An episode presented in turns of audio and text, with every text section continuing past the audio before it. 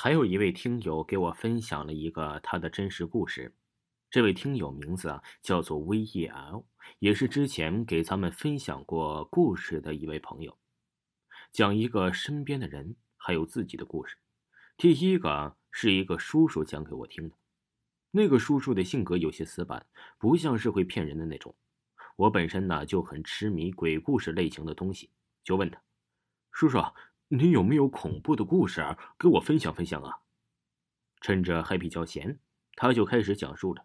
他是一个咖啡厂的老板，在他年轻的时候，他做过守林员，在深山老林里。就他呀和另外一个同事，这故事就发生在一个平常天。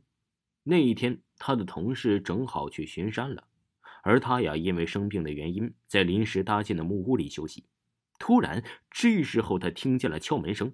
他拖着虚弱的身体去开门，以为是同事回来了，刚想问你怎么不带钥匙，结果呀，就进了一个穿着蓝色格子的老太太。那个老太太呀，什么都没说，直接就掐住了他的脖子。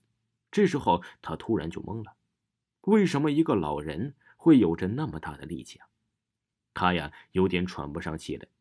他拼命的挣扎，但是感觉还是有心无力，再加上他身体处于虚弱的状态。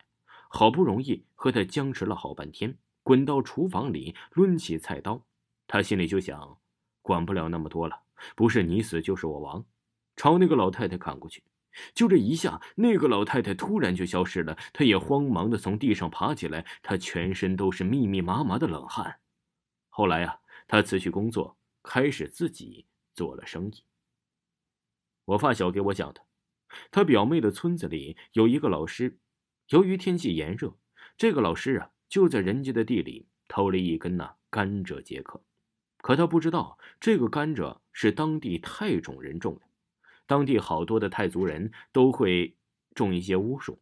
没过多久，这个老师就疯了。他呀还经常的在这个村里转悠，身上脏兮兮的，哪里还有一个老师的样子？之前暑假的时候，我去打工，从当时的同事身上听来的。是他本人的真实经历。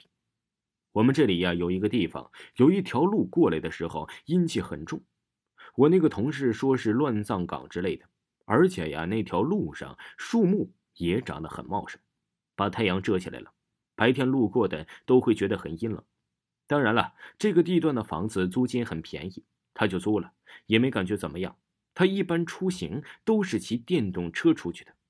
有一次，他骑出去，突然身体没知觉了，一下子倒在地上，霎时间血就淌出了一大片。他能感觉到那个血流了出来，就是不能动了。血流多了，他就没意识了。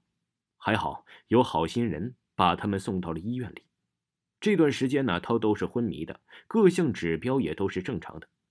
他那时候啊，和他同事们的关系也都比较好，就帮他去问他们同事，在我们这里呀。一个比较老的街市里，那里有一个很厉害的老人，帮人呢看事情也比较准，但是碰的碰不到却是两码事这东西啊讲究缘分。他们去的那天正好那个老人是在的，他就说需要他当时出事时候的衣物，于是他们就联系他的父母，取得了他出事当天那件被血染红的白袄。老人就说了，他住的那个地段呢不太干净，有好几个鬼缠着他。那些鬼啊，想要他死了做他们媳妇儿。这一听，所有人都起了一身鸡皮疙瘩。老人就说了，他可以帮他们隔开这些鬼，却没法把那些鬼消灭掉。那些鬼依然还在，会害死另外一个没有时运的人。做完这些法事以后啊，我那个同事真的就醒过来了。他原本和那些同事他们抱头痛哭，毕竟关系真的很好。这些事情啊，也是他们说的。他说呀，他当时脑子是很清楚的，就是醒不过来。不过万幸现在啊，人确实没什么事儿。这个同事据说还有一个技能，是他姑妈教给他的。只要啊，他拿到了一根头发，他就能将那个头发的主人感冒。我挺想学的，不过他没有教我。后来啊，我辞职以后就再也没有联系过了。还有一个就是他朋友的事儿。我朋友啊和我都在一个地方读书，不过他和我专业是不一样的。而且距离都很远，中间也没怎么保持联系。这后来呀，联系的我就知道他得了抑郁症了。我还是有点想不通，一个爱笑的人怎么会得这种病啊？我还是建议他告诉父母解决。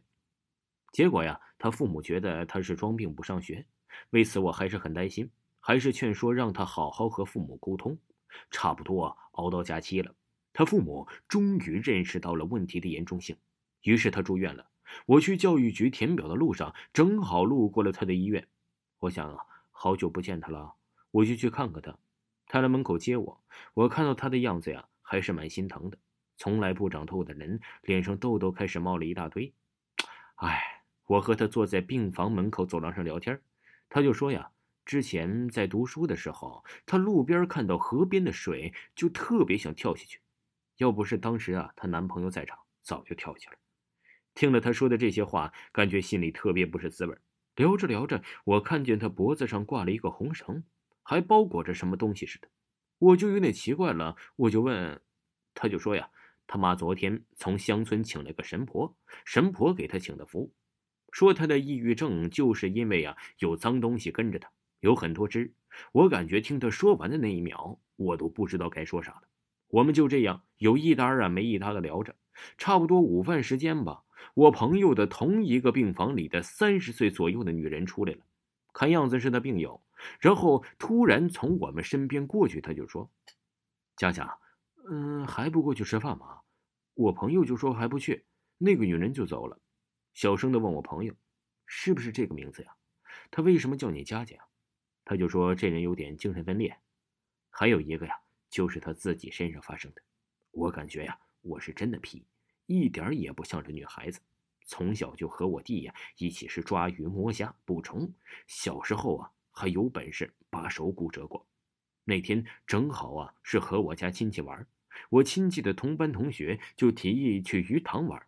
我开始是犹豫的，因为我妈交代过。后来呀，因为我家亲戚也在想我不会什么的，也就跟着去了。一开始还没什么，我还能再在浅一点的地方捞水草玩。刚没得意一会儿，这脚下青苔一滑，整个人顺势就被送到了鱼潭中心。这从来没学过游泳的我，就一直在里面扑腾。这越扑腾啊，有越多的水灌进来，一下子没气儿了，整个人漂在水上，脸闷在了地面。我模糊的眼睛看在岸上，我家亲戚还有他两个同学都无动于衷啊。那时候，我感觉我离死亡真的很近。这时候，一双手把我从里面捞出来。当我有意识的时候，就看见一群女人围着帮我倒出手里的水。据我后来得知，救我的是一个大爷。那天呢，他正好去那附近送请帖，然后看见我掉水里，就把我捞上了。后来呀，我对水都特别害怕，尤其是大一点的水塘，还有之前的体育课必须要求入水，我呀带了两个游泳圈，也抵挡不住我下水那一刻的窒息感。至今我还是很讨厌我那个亲戚，还有他那两个同学，哪怕是做点什么也好，结果却是傻站在岸边。我回到家里，我妈意外的没有骂我，不过呀，却哭了。我溺水以后的每一天晚上，我妈都用木炭兑成黑水放在我床底下给我喊魂，持续了很长一段时间。后来啊，我妈告诉我，我弟家呀有个亲戚，在见到我以后就说我以后啊肯定会有个水灾，化解需要三十块钱。当时这三十块钱也不算少了，我妈当时也没有犹豫，就花了。如果她没舍得花这三十块钱，我是不是就完蛋了？那个大爷平时也不可能去那里，因为那里啊确实是没几个人住。万一那天哪个大爷没有去送请帖呢？后果不堪设想，不知道算不算自己的命大。我自己研究面相书的时候就发现，我左脸侧边有一颗痣，正好这颗痣就是水痣。有这颗痣的人需要远离水源，不知道是不是早就注定好的，让我经历了一次。这个水灾，听众朋友，这位听友的故事到这里就为您分享完毕，请您继续收听。